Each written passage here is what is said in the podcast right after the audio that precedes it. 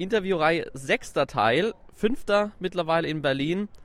Heute sprechen wir mit Vera Linz, die ist Medienjournalistin und zu hören in den ARD Hörfunkprogrammen und bei Deutschland Radio Kultur. Wie bist du eigentlich zum Journalismus gekommen? Ja, ich habe Journalistik studiert. Also nach dem Abitur habe ich ein Jahr Volontariat gemacht beim Fernsehen und dann habe ich Journalistik studiert, richtig vier Jahre und bin danach halt sofort zum Radio gegangen und arbeite seitdem als Journalistin. Also jetzt schon seit hm, über 20 Jahren. Und äh, das kam so, dass ich mir zu Recht, wie ich heute feststelle, das als einen sehr abwechslungsreichen Beruf vorgestellt habe. Es ist also nie langweilig. Und äh, weil ich immer schon gern mit Leuten geredet habe, immer schon gern Leute ausgefragt habe, zugehört habe, was ja von Vorteil ist, wenn man Journalist ist. Und ich wollte immer auch was mit Sprache machen, also schreiben, sprechen. Ich habe als Kind schon äh, meine Puppen anmoderiert. Und äh, ja, insofern war das offenbar aus heutiger Sicht alles folgerichtig. Und warum hast du gerade den akademischen Weg gewählt? Weil ich hatte Abitur und ich wollte unbedingt studieren. Also das war mir wichtig, äh, zu, zu studieren, also einen Universitätsabschluss zu machen. Und ähm, da es das gab, äh, Journalistik, die Möglichkeit zu studieren, äh, habe ich das halt dann mich dafür entschieden. Und wie viel Praxis war in dem Studiengang dabei? Na, es ging so. Wir hatten ja erst ein Jahr Volontariat, das gehörte offiziell mit dazu. Und dann hatten wir, ähm, glaube ich, zwei längere Praktika äh, im Studium. Wobei ich ganz ehrlich sagen muss, ähm, das wirklich richtige Schreiben und Sprechen und Sendung machen habe ich mehr oder weniger Learning by Doing unter Assistenz von Kollegen nach dem Studium gelernt. Also richtig zur Journalistin bin ich wirklich erst nach dem Studium geworden. Und warum bist du gerade zur Medienjournalistin geworden? Ja, das ist eine gute Frage. Das, äh, da muss ich jetzt sagen, dass der Kollege Wagner nicht ganz unschuldig dran ist. Äh, den habe ich auf meiner zweiten Radiostation kennengelernt bei DT64. Und da habe ich auch andere Sendungen gemacht und andere Themen, aber war mit ihm halt öfter auch äh, im Gespräch und äh, habe dann öfter mal im Sender auch rumgesessen, als er sein DX-Magazin damals machte, als DT64 auf die Mittelwelle gegangen ist. Und das fand ich immer irgendwie, das hatte einen guten Ruf und das fand ich äh, interessant. Und dann, glaube ich, war es dann irgendwann mal so, dass ich ihn mal vertreten habe, weil er im Urlaub war oder nicht konnte, habe ich mal seine Sendung übernommen für zwei oder drei Wochen. Und dann bin ich bei diesem Thema geblieben. Und aus heutiger Sicht ist es eigentlich eine sehr kluge Entscheidung gewesen. Was man damals noch nicht so richtig absehen konnte, äh, ist, was wir heute haben, dass Medien ja sozusagen unser gesamtes Leben durchziehen. Heute äh, wird überall über Medien gesprochen, auch in Kultursendungen, in Wirtschaft sowieso, also eigentlich querbeet, weil eben diese ganzen digitalen Technologien ja unser Leben durchdringen und den Alltag. Und insofern ähm, war das sozusagen ein Glücksgriff, äh, sich für Medien dann auch wirklich entschieden zu haben. Äh, bist ja auch bei Breitband zu hören, beim Deutschlandradio Kultur. Und die beschäftigen sich ja eher mit den digitalen Medien, eher mit dem Internet. Was ist daran so interessant? Ähm, tatsächlich war es so, dass ich mich zuerst nur mit den klassischen Medien, also nur in Anführung mit klassischen Medien, äh, beschäftigt habe und so Medienpolitik und Medieninhalte, Zeitungen, Fernsehen, Radio.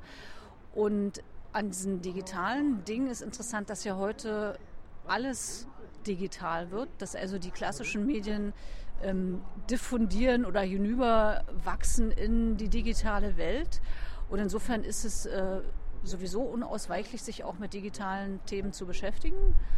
Aber was daran auch noch interessant ist, ist, dass es das Spektrum Medien natürlich nochmal richtig deutlich erweitert hat. Also wir haben jetzt die sogenannten sozialen Medien, wir haben ähm, die ganzen Apps, wir haben auch inzwischen eben zeitversetzte Mediennutzung und wie wir hier witzigerweise auf der IFA ja auch sehen, wird ja auch sogar die sogenannte weiße Ware, also die Haushaltsgeräte, die früher vielleicht schnöde und langweilig waren, werden ja, also gehen ja jetzt auch schon mehr und mehr in den Unterhaltungsbereich über. Ähm, man nennt es jetzt hier alles Home Appliances, also Hausanwendungen. Und äh, da wird, glaube ich, irgendwann gar nicht mehr unterschieden zwischen den klassischen Medien und diesen Anwendungen. Also im Grunde, weil digital ist das ganze Leben und alles wird digital und alles wird zu Medien und das finde ich spannend. Stammen dann auch bald die analogen Medien, die gedruckten Zeitungen aus? Mm, ich glaube das nicht, ehrlich gesagt. Also einfach aus der Erfahrung der Geschichte heraus glaube ich es nicht, weil es äh, immer noch Bücher gibt, ob Bücher schon, obwohl Bücher schon so alt sind und weil man ja festgestellt hat, dass nie ein Medium komplett ersetzt wird, sondern dass immer ein Teil davon bestehen bleibt und ein größerer Teil geht halt in, in die neue Qualität über. Aber ich denke mal schon, dass sie sich schon deutlich reduzieren werden, obwohl man das ja im Buchbereich zum Beispiel heute noch gar nicht sieht. Also der Buchmarkt boomt ja, es äh, erscheinen permanent neue auch Papierbücher und die Leute kaufen auch Papierbücher. Aber ich glaube, sie werden zurückgefahren werden und das Digitale wird noch dominanter werden, als es heute schon ist. Hast du da ein konkretes Beispiel für ein Medium, das sich teilweise verändert hat? Ein Medium, das sich teilweise verändert hat. Naja, ich finde, am offensichtlichsten ist es schon bei der Musik. Ja? Also ich kann mich noch erinnern, äh, ganz früher gab es noch Schallplatten, dann habe ich äh, äh, meine Musik auf Kassetten aufgenommen. Da gab es dann immer ähm, die Möglichkeit, ja im Radio aufzunehmen. Das war dann immer wichtig, Sendungen zu finden, wo der Moderator nicht auf die Musik quatscht. Ich erinnere mich auch, da gab es dann immer richtig Sendungen dafür, wo die Musik richtig komplett ausgespielt wird. Und äh, das haben wir ja heute alles gar nicht mehr. Also entweder höre ich im Stream oder ich höre halt als MP3 auf dem Smartphone oder auf dem Laptop, aber im Grunde habe ich keine wirklichen Datenträger mehr, außer diese Abspielgeräte selbst. Aber diese Datenträger wie äh, Kassette, CD, ähm, Schallplatte, die finde ich, werden immer unwichtiger. Aber kommt da damit nicht auch der Musikjournalismus zu kurz? Ich meine, im Radio kann man ja einige Sachen noch erklären. Das geht ja jetzt zum Beispiel beim Streaming nicht so gut. Du meinst, dass, ähm, dass dann nicht mehr erzählt wird über Musik oder äh, ähm, ja, wenn es um Streaming-Inhalte geht, auf jeden Fall. Die werden zwar jetzt zunehmend auch interessanterweise per Hand äh, ausgesucht, diese Playlists. Also weiß Google Music hat ja jetzt gerade erst angekündigt, dass sie halt äh, von Hand kuratierte Playlists rausbringen, aber keine Moderatoren haben werden. Darum glaube ich, wird ja das Radio auch erhalten bleiben, weil es eben Qualitäten bieten, bietet, die halt die Streamingdienste nicht bieten wollen. Könnten sie sicher auch, aber wollen sie nicht. Aber auch da ist ja das Trägermedium eigentlich zunehmend irrelevant, weil man hört ja Radio auch äh, übers äh, Smartphone zum Beispiel oder am Computer. Ähm, genau. Was nichts damit zu tun hat, äh, was nichts mit dem Übertragungsweg zu tun hat. Ja? Also Digitalradio könnte man ja auch einen Chip ins Smartphone packen und dann eben auch Digitalradio, also DAB oder so über Smartphone hören. So hört man eben meistens äh, über ein Webstream-Radio. Aber diese ganzen Trägermedien, die, die typischen von früher, die gibt es alle immer weniger. Warum meinst du, machen das die allerwenigsten Hersteller und zwar also die DAB-Chips in die Smartphones?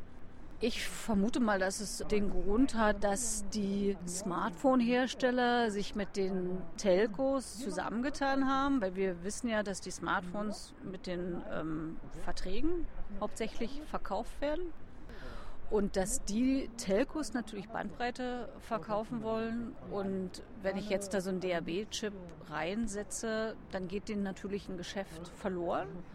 Und darum denke ich, haben die kein Interesse daran, so eine Chips äh, da reinzusetzen. Das gab es ja alles schon mal. Man konnte ja schon mal DAB über Smartphone hören. Das wurde ja wieder abgeschafft. Ähm, ich denke, das ist noch eine geschäftliche Entscheidung, wo man am besten eben ähm, Gewinne herausschlagen kann. Wenn ja jetzt selbst die äh, gedruckten Bücher noch bestehen bleiben, die analogen also, wird dann auch noch in ungefähr 30 Jahren das analoge Radio UKW noch bestehen?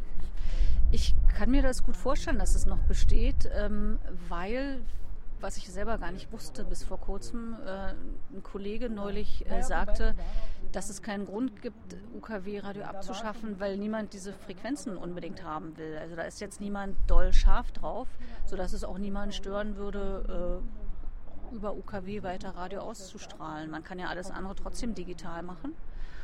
Oder das Wandeln eben, dass es dann als digitales Signal äh, rausgeht. Aber kann ich mir gut vorstellen, dass es es in 30 Jahren noch gibt, ja. Wie wichtig ist denn eigentlich noch die Musik im Radio? Also braucht man die eigentlich noch? Denn hat es ja vorhin erzählt, wenn, wenn viele Musik nur noch über Streaming hören, dann könnte man doch eigentlich aus den Radioprogrammen reine Wortprogramme machen. Ich glaube, dass die schon wichtig ist, weil äh, viele Menschen sehr gern Musik hören und aber trotzdem nicht auf Informationen verzichten wollen. Auf mehr oder weniger Informationen. Es gibt ja Sender, die spielen wahnsinnig viel Musik und machen dann eben Verkehrsservice und Nachrichten und so ein paar aktuelle Einblendungen. Und dann gibt es natürlich Sender, wie bei uns im Deutschlandradio, da gibt es längere Wortstrecken und dazwischen Musik.